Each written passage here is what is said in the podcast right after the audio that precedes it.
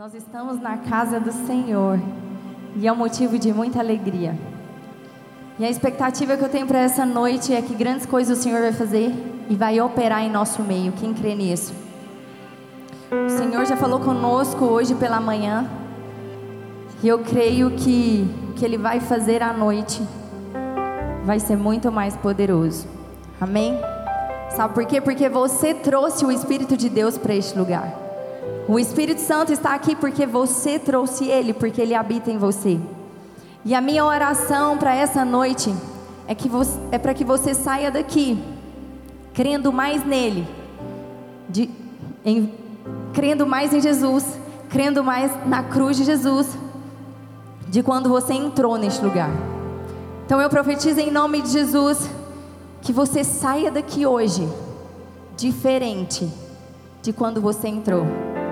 Profetizo que você saia mais crente. Amém? Profetizo que você e eu saímos daqui mais crentes, mais crendo na palavra e vivendo a palavra que o Senhor tem para nós. Aleluia. Você sabia que a obediência ela te protege? Você sabia que a sua obediência é ela quem te protege? Não é o seu dinheiro que te protege. Não é o seu sucesso que te protege. Não é sua aliança que te protege. O que te protege é a sua obediência à palavra de Deus. E tem muita gente andando de qualquer jeito, e tem muita gente vivendo debaixo de desobediência, simplesmente porque não está disposto em ouvir e obedecer à voz de Deus. Eva, ela ouviu, mas ela não obedeceu à voz de Deus. Ela não creu na voz de Deus. E por ela não crer, ela desobedece. Então a sua incredulidade, a sua falta de fé, ela te leva à desobediência. E nessa noite, a palavra que o Senhor colocou no meu coração foi continuação da palavra que o pastor Abel ministrou no domingo passado. Pastor Abel, ele falou sobre fé, que nós não andamos por vista, que nós andamos por aquilo que nós cremos. E essa é a palavra que o Senhor colocou no meu coração, porque a nossa fé ela precisa ser ativada. A nossa fé ela precisa ser ligada todos os dias para que nós possamos entrar em ambientes sobrenaturais, para que nós possamos entrar em atmosferas de curas e milagres, nós precisamos ativar a nossa fé. Pastor Abel falou que quando Deus fala que tem um copo em cima dessa mesa, e mesmo não tendo copo aos, aos olhos naturais, nós precisamos crer que o copo está lá. Então Deus está falando que tem um copo aqui em cima dessa mesa, amém? Tem um copo, tem uma xícara, uma xícara vermelha, uma xícara com o logo da Unity, uma xícara que tem água dentro, porque foi Deus que falou. Então isso é fé. E em Romanos 12, versículo 3, Deus fala que ele repartiu uma medida de fé a cada um de nós. A mesma medida de fé que o Senhor te entregou, Lércia a mesma medida que, de fé que o Senhor te entregou dar-lhe, foi a mesma medida de fé que o Senhor me entregou. Me entregou. Mas muitas das vezes, por que, que tem pessoas que creem mais? Por que, que tem pessoas que vivem mais milagres? Por que, que pessoas transbordam mais no Senhor do que outras pessoas? Simplesmente porque essas pessoas elas estão ativando a sua fé todos os dias. E a nossa fé ela precisa ser ativada. A palavra diz que a fé vem pelo ouvir, ouvir a palavra. Então a palavra de Deus, ela é uma chave espiritual para que, para que a nossa fé seja ativada. Qual outra chave espiritual? A oração, oração em línguas, ela é uma chave espiritual para que a minha fé e a sua fé seja ativada. Adoração, o jejum eles também são umas práticas espirituais para que a nossa fé seja ativada. Então é impossível você ter a sua fé ativada se você não passa tempo com Jesus, se você não ora, se você não busca, se você não vai para a palavra, se você não tira tempo com Ele, é impossível você provar de milagres. Quem está me entendendo? Quem está me entendendo? Amém. A Bíblia nos relata que a fé ela é comparada a um grão de mostarda. E toda semente, a maioria das sementes, elas são bem pequenas. A semente ela é pequena, mas ela apresenta uma grande capacidade de produzir. A semente ela é o início de tudo. A semente ela é o embrião, a semente ela é a formação de tudo. Ela é o fundamento de tudo. E assim também é a fé. A fé ela é o fundamento da minha vida espiritual e da sua vida espiritual. A nossa fé ela é o fundamento, ela é onde dá o início ali para você viver de fato um evangelho nessa terra.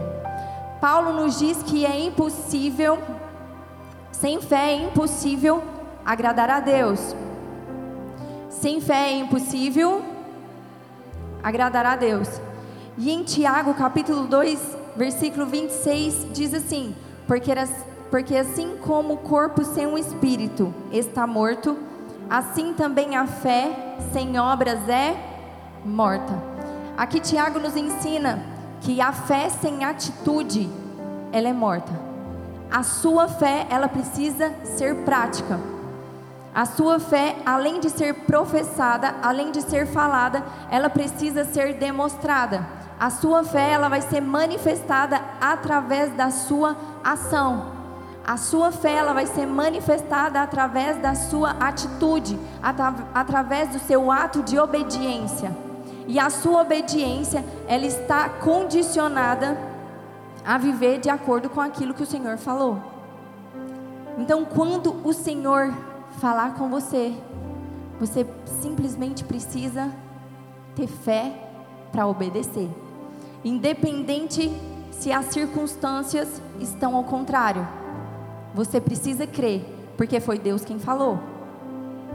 E eu vou te falar sobre três características de uma pessoa que tem fé. Primeiro, a fé é uma maneira de viver. Repete comigo: a fé é uma maneira de viver. Quem aqui vive pela fé? Aleluia, muitos justos aqui. Em Romanos 1,17 nos prova isso, que fala que o justo viverá por fé. Então você precisa ter a fé como um estilo de vida. A sua fé ela precisa ser uma maneira de viver. Essa é a primeira característica. A segunda característica é a fé é uma maneira de andar. Repete comigo, a fé é uma maneira de andar. Em 2 Coríntios 5, 7 nos prova isso. Fala assim: porque andamos por fé e não por vista. Então a sua fé ela está mais ligada naquilo que você crê do que naquilo que você está vendo. Se a tempestade está te atormentando, se você está passando por um momento difícil, não creia nisso. A realidade que o Senhor tem para você é outra. A realidade que o Senhor tem para você é paz e vida em abundância. Então, a fé é uma maneira de andar. E a terceira característica, a fé é uma maneira de enxergar. Repete comigo, a fé é uma maneira de enxergar. Quem aí tem os seus olhos naturais e espirituais abertos? Quem aí tem os seus olhos enxergando como os olhos de Jesus? Em Hebreus 11 diz assim: Ora, a fé é o firme fundamento das coisas que não esperam e a prova das coisas que não se vê. Então, a fé é uma maneira de você enxergar aquilo que ainda não materializou no natural. A fé é você crer que Jesus já fez tudo na cruz por, por você e que tudo já está pronto. Amém? Deus ele tem me ensinado muito sobre fé nos últimos dias. Porque para nós vivermos nessa terra, irmãos, se nós não tivermos fé, é muito difícil. E Deus, ele não suporta uma fé falsa. O que é isso? Tem muita gente dentro da igreja Nessa igreja não, em outras igrejas, amém? Tem muita gente diz que serve o Deus Todo-Poderoso, diz que serve o Deus de Abraão, Isaac e Jacó, mas de fato, quando vem algo, quando vem a tribulação, quando vem algo difícil, quando vem uma situação difícil, essa pessoa questiona Deus, murmura, duvida e não acredita. Então, isso é uma fé falsa. Então, eu vim aqui para te dizer hoje que Deus ele prefere trabalhar com pessoas que têm uma sinceridade, uma incredulidade sincera do que uma fé falsa. Amém? Porque todas as vezes que você se prontificar diante do Senhor, em espírito e em verdade, por mais que a sua fé ali está pequenininha, o Senhor ele vai começar a trabalhar por você. Então, nesses últimos dias, Deus está chamando filhos que estão dispostos a serem soluções para o mundo. E eu te pergunto: você está disposto a se posicionar por uma geração? Você está disposto a se posicionar em fé por uma geração? O que é isso, Larissa? Porque isso é a vontade de Deus. O Senhor ele está clamando para que os filhos dele se posicionem como verdadeiros filhos de Deus para manifestar Cristo na terra. Você só será solução para alguém se você tiver fé para viver, fé para andar e fé para enxergar o que Deus está fazendo nos últimos dias. Estamos vivendo nos últimos, dos, nos últimos dos últimos dias. E nós precisamos entender algo. Nós precisamos entender que nós temos uma responsabilidade em meio ao processo. E essa responsabilidade é minha e sua, porque o Senhor nos entregou uma missão, uma comissão que nós precisamos ir para o mundo e pregar o evangelho a toda criatura. Esse papel não é simplesmente dos pastores, dos levitas, esse papel, essa condição que o Senhor nos deu é para todos nós, para os discípulos dele. E nós temos uma responsabilidade, nós temos essa responsabilidade e precisamos cumprir ela. Cada um de nós estamos no, nós estamos caminhando em processos. Tem gente que está passando por processos mais leves, tem gente que está passando por processos mais hards, tem gente que está passando por processos mais curtos, outros por processos mais longos, mas todos nós estamos caminhando por processos, amém? E cada um desses processos, o meu e o seu, ele só tem uma finalidade, que é nos levar a uma maturidade em Deus.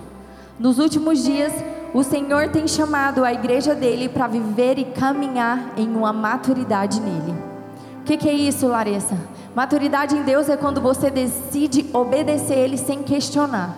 É quando você decide obedecer Ele independente da circunstância, independente se é fácil ou difícil, se, inde, se independente se está doendo ou não, o Senhor Ele te chamou para ser um filho maduro. E é chegado esse tempo sobre nós, em nome de Jesus. Então nós temos uma responsabilidade sobre o que Jesus mandou nós fazermos.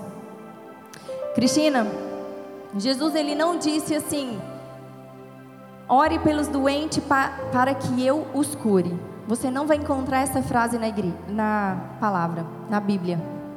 Lá na Bíblia está falando assim: Jesus ele fala, cure os doentes, cure os enfermos, liberte os cativos, liberte os oprimidos.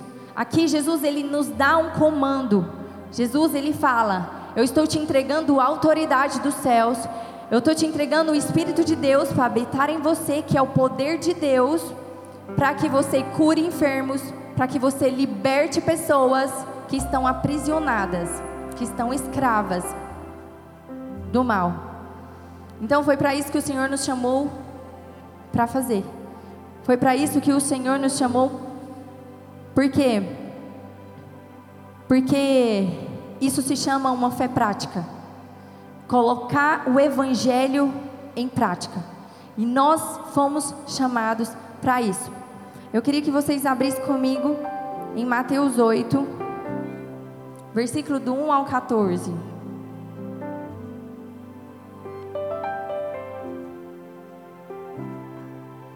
Mateus 8, 1 ao 14.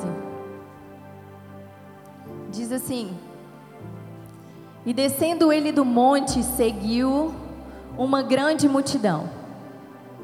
E eis que veio um leproso e o adorou, dizendo: Senhor, se quiseres, podes tornar-me limpo. E Jesus, estendendo a mão, tocou, dizendo: Quero ser limpo. E agora ficou purificado de sua lepra. E logo ficou purificado de sua lepra.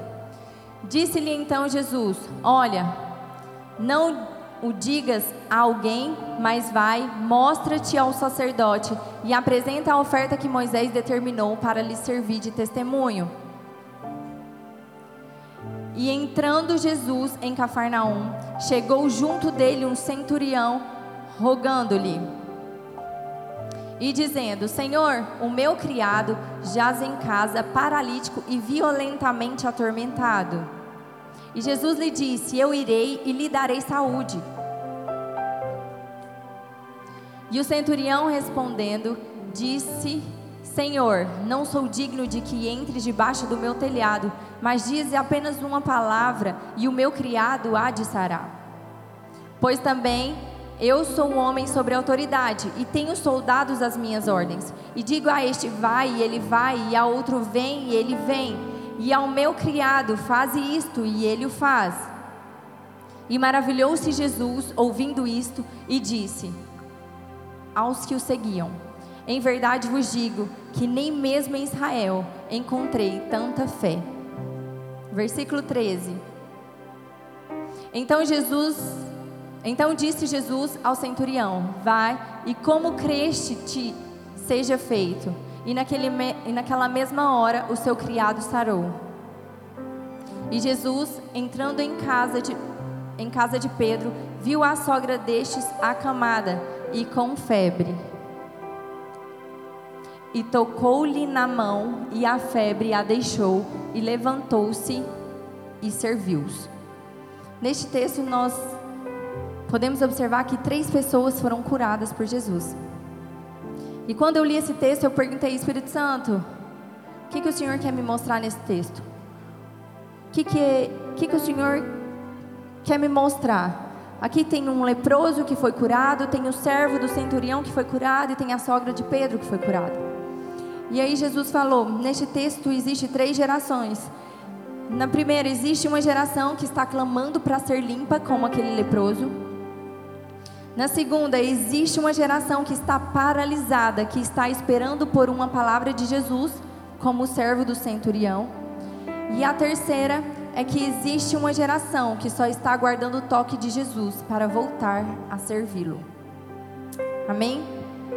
Curas e milagres são indicações proféticas para reconhecermos Jesus na terra. Por que, que Jesus tem prazer de curar? Porque Jesus tem prazer de fazer grandes milagres, simplesmente para que o nome dele seja glorificado através da minha vida e da sua vida. E eu te pergunto: alguém aqui já foi curado? de alguma enfermidade, você já foi curado? Pega as suas mãos. Você já foi curado, você já provou de um milagre. Aleluia. Jesus vive. Ele reina. E outra pergunta: alguém aqui já foi curado através de você? Você já orou por alguém? Você já tocou em alguém? Você já abraçou alguém e alguém já foi curado? Amém. Eu profetizo que a partir de hoje pessoas serão curadas através de você. É para quem crê. Onde você colocar as suas mãos, pessoas vão ser curadas fisicamente, emocionalmente, em nome de Jesus. Eu declaro que através das suas mãos sairá vida, sairá sopro de vida da parte do Senhor. Eu declaro, Deus, em nome de Jesus, Pai, que todas essas pessoas que estão aqui com a mão erguida, Pai, Espírito Santo, toque nelas agora. Pai, derrama uma medida de fé sobre elas agora, Jesus. Que onde elas colocarem as mãos, enfermos serão curados, pessoas serão libertas, pessoas serão transformadas para a honra e glória do Senhor, em nome de Jesus. Em nome de Jesus. Eu costumo dizer que no meu consultório é o meu campo missionário. E tenho 13 anos de formada na fisioterapia. E ali já passou várias pessoas, e várias pessoas já foram curadas através de técnicas, através de manobras, através de aparelhos terapêuticos da fisioterapia. Mas cinco anos atrás, Jesus ele virou uma chave na minha mente, ele virou uma chave na minha vida. Jesus ele me entregou uma palavra que está lá em Isaías e ele falou: Olha, o Espírito de Deus te ungiu para curar enfermos, libertar, libertar cativos e ressuscitar mortos. Desses, desses três, eu já orei, enfermos já foram curados, pessoas já foram libertas, só está faltando o último. Amém? Vai ser o próximo. Então, essa palavra, quando o Senhor me entregou e falou: O Senhor te ungiu. Eduardo, essa palavra é para você: O Senhor te ungiu. Ele te ungiu para onde você tocar, pessoas serão curadas. Você sabia que o seu abraço cura, que o seu sorriso cura? Onde você tocar, pessoas serão libertas através da sua vida. Porque só você e o Senhor sabe de onde você saiu. Só você e o Senhor sabe de onde você veio. Por isso que o milagre é tão grande, por isso que que Deus ele faz tanto por você e pela sua casa. Porque o Senhor te ama muito.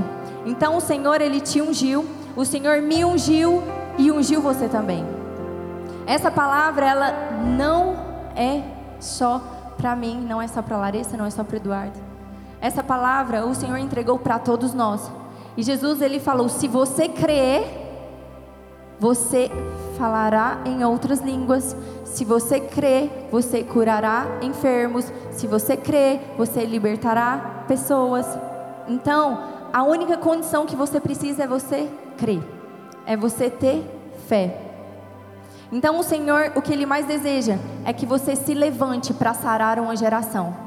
Tem o um mundo lá fora clamando para ser curado curado de todo o peso do pecado, curado de toda a enfermidade, de tudo aquilo que o pecado traz. Então nós fomos chamados para isso. Eu e você como igreja, nós somos chamados para isso. Ai, Larissa, mas eu não nasci para isso não. Mas se Jesus te trouxe aqui nessa noite, eu quero te dizer que foi para você que ele, te, ele está entregando essa palavra. Amém? E esses dias eu estava lá na clínica, chegou um paciente, ele deu paralisia facial, uma parte da face dele perdeu o movimento, e ele chegou com muita dor, a gente realizou a sessão e ele foi para casa. Logo de imediato, ali no primeiro dia, Jesus falou: ore com ele. E aí eu falei, ô oh, Jesus, vamos esperar um pouquinho, né? O moço chegou agora, o irmão não era cristão e, e eu não orei naquele dia. E aí eu lembro que passou sexta, sábado, domingo, e eu lembro que ele falou que estava com muita dor. E a gente fez a fisioterapia e não tinha aliviado. E passou sexta, sábado, domingo. Quando foi na segunda-feira, eu falei: E aí? Tudo bem, Fulano? Como está hoje? Ele: Nossa, está doendo demais. Tem duas noites que eu não durmo. Larissa, eu não consegui dormir. Eu falei, você falou com o seu médico. Falei com o meu médico, ele disse que não tem jeito, que dói mesmo e tem que ficar com essa dor até passar. E na hora o Espírito Santo falou comigo de novo, Larissa, ore por ele. E eu falei, sangue de Jesus. Aí eu, vamos lá, vamos fazer a fisioterapia primeiro. Fiz a fisioterapia primeiro, terminou a fisioterapia. Fulano, como que tá? Tá doendo ainda. Dói aqui, dói no ouvido, dói na cabeça, dói em tudo. Eu falei: olha, aqui nesse consultório, Deus já fez grandes milagres. Esses dias ele curou uma mulher no ombro, esses dias ele curou outra no joelho. Eu queria te pedir, eu posso orar por você? Na hora, ele assustou. Eu acho que ele falou: Meu Deus, eu vim para tratar e a mulher quer orar, né? Porque isso não é normal, né, gente? E aí eu vi que ele ficou meio assim, mas eu falei, eu posso orar? Ele pode, claro, pode orar. E nós oramos. E ali eu falei, Deus, eu declaro que toda dor sai em nome de Jesus, eu declaro que enfermidade sai em nome de Jesus. Eu te repreendo dor, eu declaro inflamação, sai agora. E quando eu terminei de orar, eu estava atrás dele, ele estava de costas sentado. Ele abriu o olho e olhou para minha cara e falou: Larissa, foi embora. E naquela hora eu falei: Glória a Jesus que foi embora. E aí, e aí ele ficou espantado. Ele falou: Larissa, saiu, foi embora. Larissa, não tá doendo mais. Larissa, não tá doendo mais. Eu falei: Glória a Jesus. Jesus cura. Jesus faz isso mesmo. E aí, quando foi no outro dia na fisioterapia, ele chegou lá e não estava doendo mais. Glória a Jesus. Amém. Eu perdi o paciente, mas está tudo certo. Mas Deus é bom. E aí a partir daquele dia, a dor foi embora e ele foi curado para a honra e glória do Senhor. E ele entendeu que foi Jesus que curou. E por que, que eu estou te falando isso? Porque você foi chamado para sarar uma geração. E é isso que o Senhor deseja. Nos últimos dias eu tenho feito um compromisso com o Senhor. Eu falo, Deus, eu não. Todo mundo que precisar de oração, todo mundo que passar pela minha vida com dor, eu não deixo essa pessoa ir embora sem uma oração. Então faça esse compromisso com o Senhor. Decida sarar um povo, decida sarar uma geração que está clamando por cura. Então Jesus ele curava pessoas através de comandos, através de toques, através de declarações. Às vezes Jesus orava, mas às vezes Jesus nem precisava orar e o milagre vinha. Jesus ele não se limitava em modelos ou em circunstância, ele simplesmente obedecia à vontade do Pai. Ele simplesmente decidiu viver a vontade do Pai na terra. E isso precisa queimar em nós. Nós precisamos querer viver a vontade do Pai na terra. Amém? E no primeiro texto que nós lemos, aí sobre o leproso, o texto fala que tinha um leproso, que ele estava enfermo. E a palavra fala que quando ele viu Jesus, ele se rendeu diante do Senhor, ele ajoelhou e ele adorou o Senhor. E ele falou assim: Olha, Jesus, se tu quiseres, eu sei que o Senhor pode me limpar. Ele sabia quem era Jesus, ele conhecia de fato a identidade de Jesus, ele sabia que aquilo lá era o Filho de Deus. E ele sabia que se Jesus curasse, tudo bem, se não curasse, continuaria também sendo Jesus.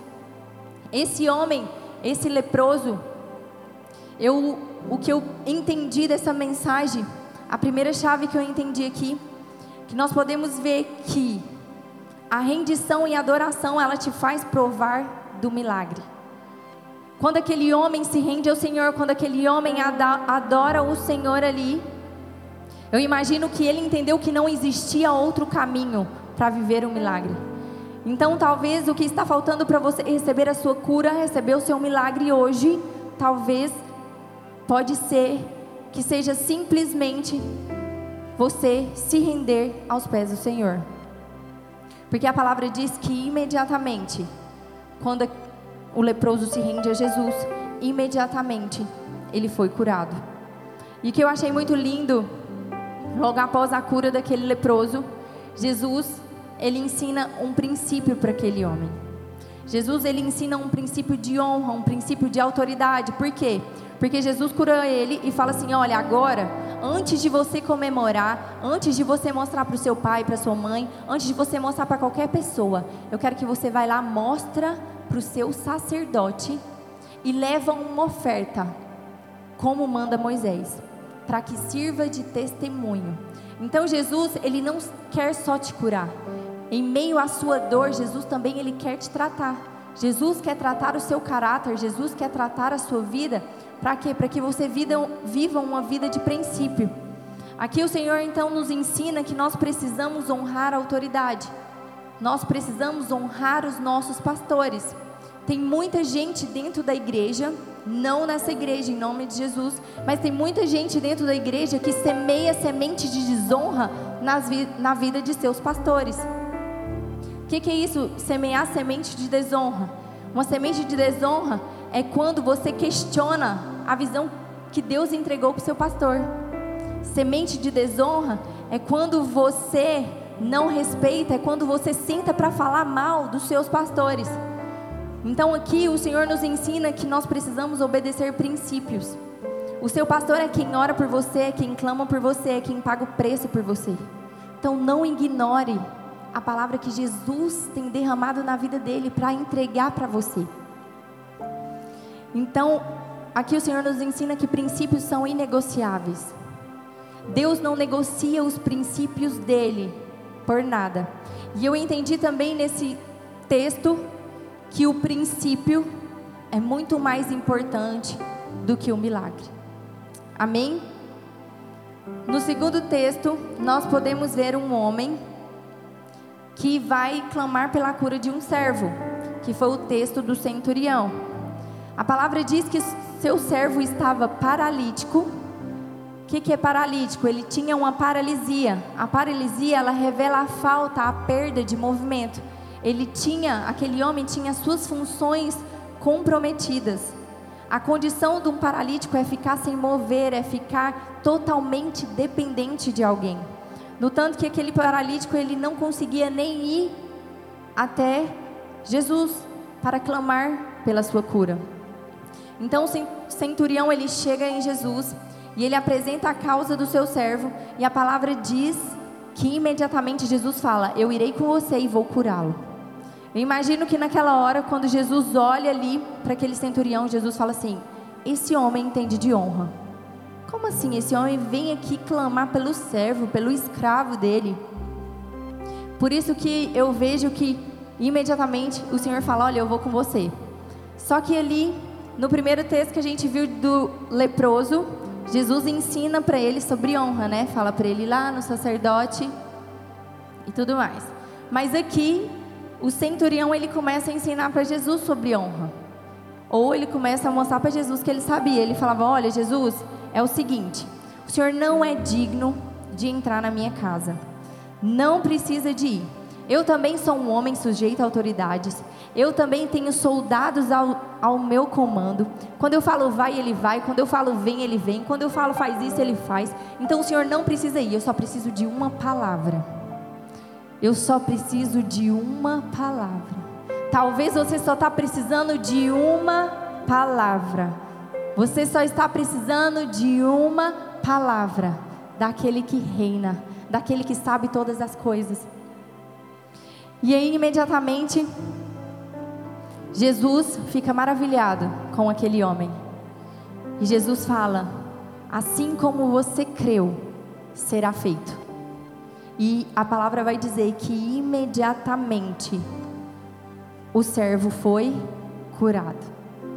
Então ele, o que eu achei muito interessante nesse texto é que Jesus ele não viu o enfermo. Jesus ele não orou, Jesus não tocou no enfermo. Jesus ele só liberou uma palavra. E, a, e imediatamente, a Bíblia fala que imediatamente o servo foi curado. Então eu te pergunto, a sua fé, ela tem o poder de te fazer provado agora de Deus. A sua fé, ela tem o poder de provar uma realidade dos céus agora. E eu te pergunto, você tem uma fé para curar uma geração? Tem uma geração doente lá fora, precisando e clamando por você. Tem uma geração precisando de uma palavra. Tem uma geração que está acamada, que não consegue sair do lugar, precisando somente de uma palavra para que ela possa andar, para que ela possa movimentar, para que ela possa voltar a viver. Então, seja um canal de milagre na vida de alguém. Seja um canal de cura, de libertação, de transformação na vida de alguém. Amém? E no último texto, para nós encerrarmos, fala sobre a sogra de Pedro. E a palavra diz que ela estava enferma e ela estava acamada com febre. E quando Jesus chega, a palavra diz que Jesus toca nas mãos dela e na mesma hora a febre a deixou. Jesus ele não precisou orar para a febre sair. Jesus só precisou tocar. O toque de Jesus ele muda tudo. Eu profetizo Jesus tocando na sua vida agora. Eu profetizo Jesus tocando na sua saúde agora. Eu profetizo Jesus tocando nas suas finanças agora. Eu profetizo Jesus tocando na sua casa, onde você não consegue sem tocar. O Senhor ele consegue tocar. Então eu profetizo agora o toque de Jesus, aonde você precisa, na sua necessidade, na sua necessidade. Eu profetizo o toque de Jesus nessa noite. Aleluia. Aleluia. Glória a Jesus.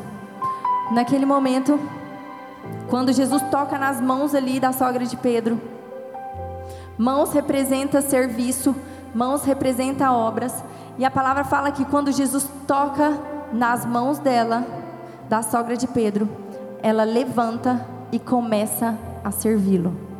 E eu achei isso muito lindo, porque serviço também é honra. Tudo está ligado à honra.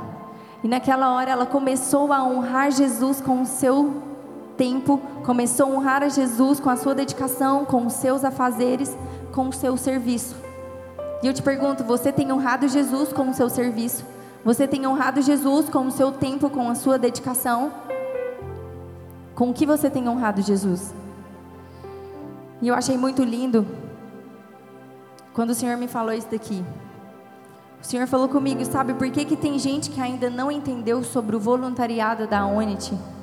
Sobre servir na Unity? E eu perguntei por quê?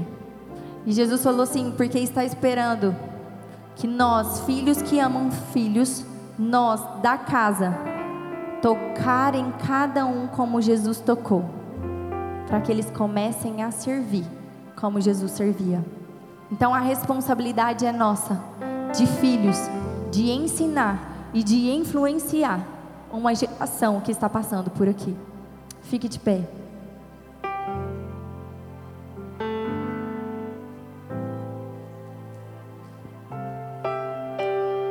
Então eu quero que você saia daqui nessa noite entendendo que a nossa responsabilidade como igreja do Senhor, como noiva de Cristo, é limpar uma geração, é liberar uma palavra de vida por quem passar por nós.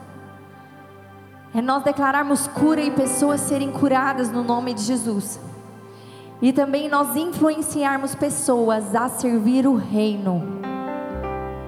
E eu te pergunto, você está pronto? Você está pronto? Repete comigo, eu estou pronto. Eu estou pronto. Eu te pergunto, você está pronto? O Senhor está procurando uma geração que esteja pronta a ser transformada, para depois começar a transformar. Então, se você se prontificar, falar, Jesus, eu quero ser transformado pelo Senhor, o Senhor, Ele vai começar a fazer, Ele vai fazer em prol da sua vida.